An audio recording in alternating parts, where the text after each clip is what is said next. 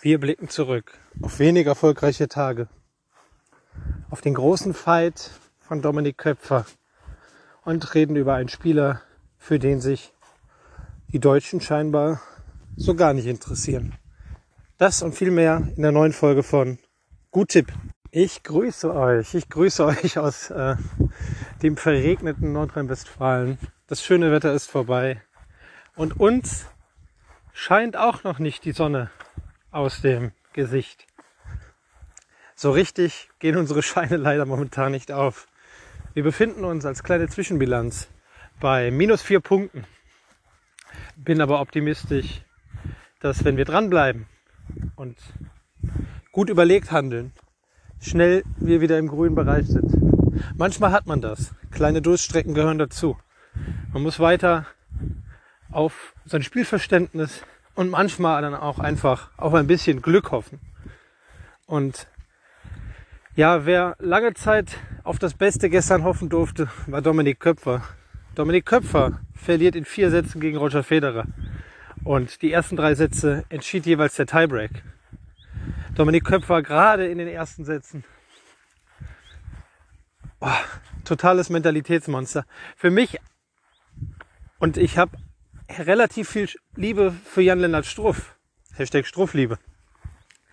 Wohl einer der sympathischsten und inspirierendsten Spieler eigentlich für mich in den letzten Wochen gewesen, Dominik Köpfer. Ich weiß, streitbarer Charakter, auch gestern wieder so ein bisschen. Ähm, hat er doch die Tendenz, in emotionalen Situationen seinen Gefühlen freien Lauf zu lassen, das manchmal gegen sich zu richten und ja, manchmal auch ein bisschen über die Stränge zu schlagen. Aber ich mag sowas. Ich mag sowas. Hm, wir werden da nachher nochmal vielleicht drauf zu sprechen kommen, wenn wir uns mit Alexander Zverev, der heute gegen Kenny Shikori spielt, beschäftigen. Aber für mich sind das Attribute, die mich packen als Zuschauer. Dominik Köpfer, der alles reinwirft, der weiß, dass er natürlich der klare Außenseiter ist, der den ersten Satz knapp verliert, obwohl er eigentlich alles im Griff hatte. Den zweiten Satz dann knapp gewinnt und nachdem er den dritten Satz knapp verliert, und den Acht, bei der Achterbahn der Gefühle, die er da ausgesetzt war, dann etwas den Anschluss verliert. Aber Köpfer muss sich nicht grämen. Köpfer hat wohl gegen den großartigsten Spieler aller Zeiten verloren. Und auch wenn man merkt, dass Roger Federer und der Sand wohl nie eine große Liebesbeziehung werden und Roland Garros ihm wahrscheinlich nur so gut gefällt wegen der schönen Stadt, und vielleicht der schönen Anlage. Dennoch ist das eine Leistung, auf die Dominik Köpfer stolz sein kann. Dominik Köpfer spielte gutes Tennis, spielte aggressives Tennis, spielte unnachgiebiges Tennis. Am Ende macht es dann doch die Erfahrung des Maestros. Äh, Roger Federer passte seinen Spielplan etwas an und brauchte ein bisschen, um ins Spiel zu finden und machte sicherlich zu viele Fehler. Und das wird Köpfer wahrscheinlich ärgern, denn Federer war schlagbar gestern. Sollte nicht sein. Wir waren auch nicht auf dem Köpfer-Hype-Train. Also auf dem Köpfer-Hype-Train sind wir schon. Ich suche da auch immer noch ein geeignetes Hashtag für meine Begeisterung für Dominik Köpfer. Ähm, die Kollegen der MSPWG hatten ja mal das Hashtag Struffliebe eingeführt, was ich wacker hochhalte. Hashtag Struffliebe. Wenn ihr ein Äquivalent und vielleicht ein ähnliches catchiges Wortspiel für Dominik Köpfer habt, dann haut das doch mal bitte raus und lasst es mich wissen. Ich bin weiterhin auf der Suche, aber heute soll es eigentlich ja gar nicht primär um Dominik Köpfer gehen. Blicken wir doch auf die Spiele von Sonntag und hoffen, dass wir quasi wieder in den grünen Bereich vorstoßen. Und da blicken wir jetzt im Anschluss auf zwei Spiele. Der erste Match ist das des Spaniers, Alejandro Davidovic Fokina. Und ja, ihr habt recht. Ist das einer der schönsten Namen im Tennis? Ja, aber sowas von. Und Alejandro Davidovic Fokina trifft auf Federico Delbonis. Federico Delbonis, der in drei Sätzen sehr überraschend ganz klar gegen Fabio Fonini, gegen meinen Vogner, gegen das italienische Pulverfass ja, ziemlich ungefährdet in die nächste Runde einzog. Und ja, Federico Del Bonis ist ja so ein klassischer Sandplatzwühler, ist die klassische Definition eines südamerikanischen Sandplatzspezialisten. Und er trifft heute, heute auf Alejandro Davidovic Fokina. Und Davidovic Fokina schaffte eine kleine Überraschung. Er zog in fünf umkämpften Sätzen gegen Kaspar in die nächste Runde ein. Und Kaspar ja einer der besten Spieler in diesem Jahr, gerade auf Sand. Und neuerdings ja auch ein Top 20 Spieler. Aber Kaspar müsste sich geschlagen geben. Und Alejandro Davidovic Fokina zeigt eine Spielweise, zeigt eine Mentalität, die Zuschauer begeistert. Strahlt enorm viel Spielwitz, aber auch kämpferische Einstellung aus. Der lässt nie nach und hat so ein, zwei relativ absurde Momente in seinem Spiel. Da hat er zum Beispiel im letzten Satz Breakball mit einem Underarm-Surf dann ab. und ja, da mussten dann, glaube ich, beide schmunzeln, auch wenn Kaspar Rüth wahrscheinlich das in dem Moment gar nicht so toll fand. Schnupperte der doch an dem Break und vielleicht an der Vorentscheidung. Ja, aber Davidovic Fokina, ah, auf den wird, wird zu achten sein. Der spielt ja auch auf Hartplatz immer ganz gut und die Konditionen jetzt in, gerade tagsüber in Paris sollten ihm entgegenkommen.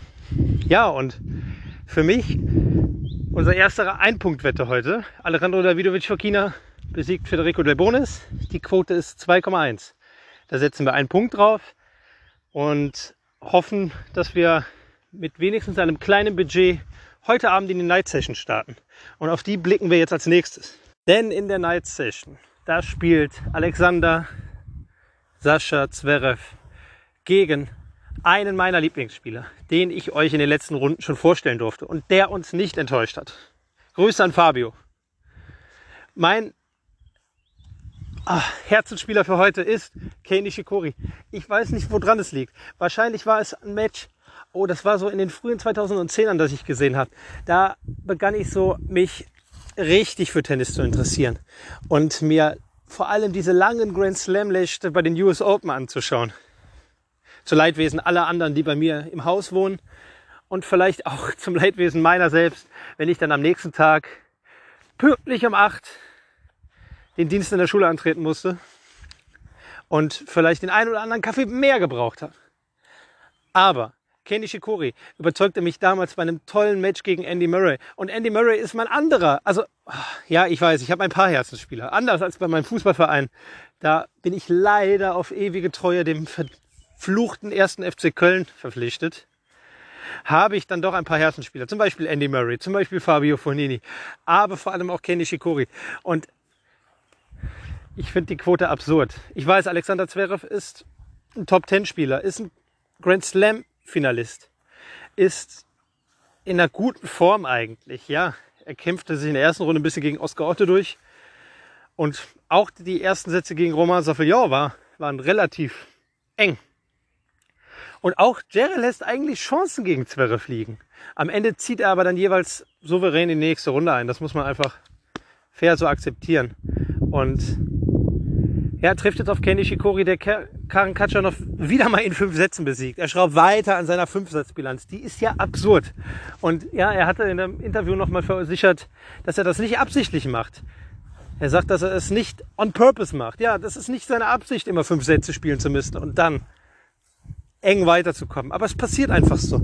Aber was einfach bleibt, ist die Nervenstärke und die Verlässlichkeit, die er in Fünfsatzmatches hat.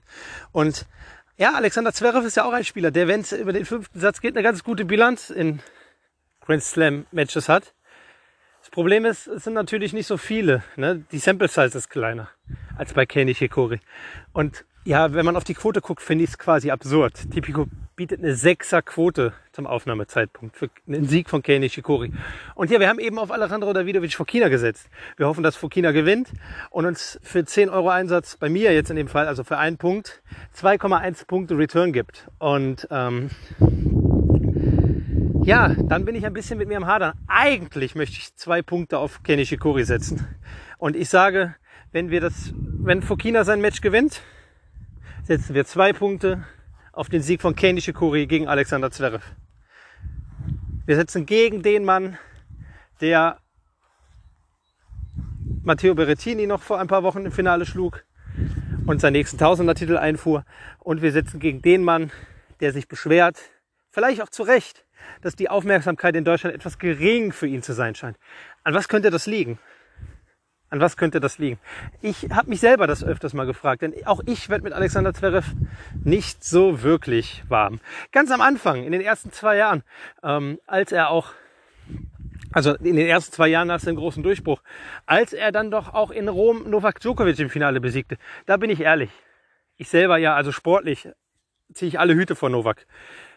Persönlich komme ich auch mit Novak nicht ganz so gut zurecht, also werde nicht ganz so warm. Ziehe also nicht mein Djokovic-Fan-T-Shirt an und singe dann äh, serbische Volkslieder. Aber da habe ich schon ein bisschen mit Alexander Zverev zum Beispiel mitgefiebert und ich habe mich gefragt, warum, warum eigentlich nicht? Warum eigentlich jetzt nicht? Warum habe ich da so das Problem oder warum werde ich nicht so warm mit dem? Und vielleicht, warum werden auch viele andere deutsche Fans mit Alexander Zverev nicht so warm? Und ja, ist, glaube ich, eine schwierige Frage. Ich glaube, das ist ein Konglomerat aus vielen Sachen. Alexander Zverev wirkt, sobald es, finde ich, ins Gespräch mit den Medien kommt, immer so ein bisschen in einer defensiven Verteidigungshaltung. Es wirkt immer so ein bisschen, als müsste er sich für alles rechtfertigen. Das kann zum einen vielleicht auch an den Fragen liegen, die gestellt werden. Aber er wirkt unsouverän. Er wirkt nicht so, als wenn er einen Ball mal locker zurückspielt, auch wenn es vielleicht ein unangenehmer Ball ist.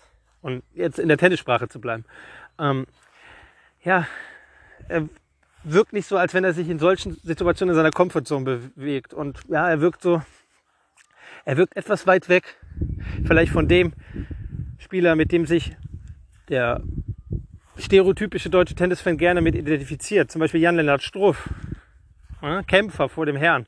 Und eigentlich ist auch Alexander Zverev eigentlich ein Kämpfer, also auf jeden Fall auf dem Platz.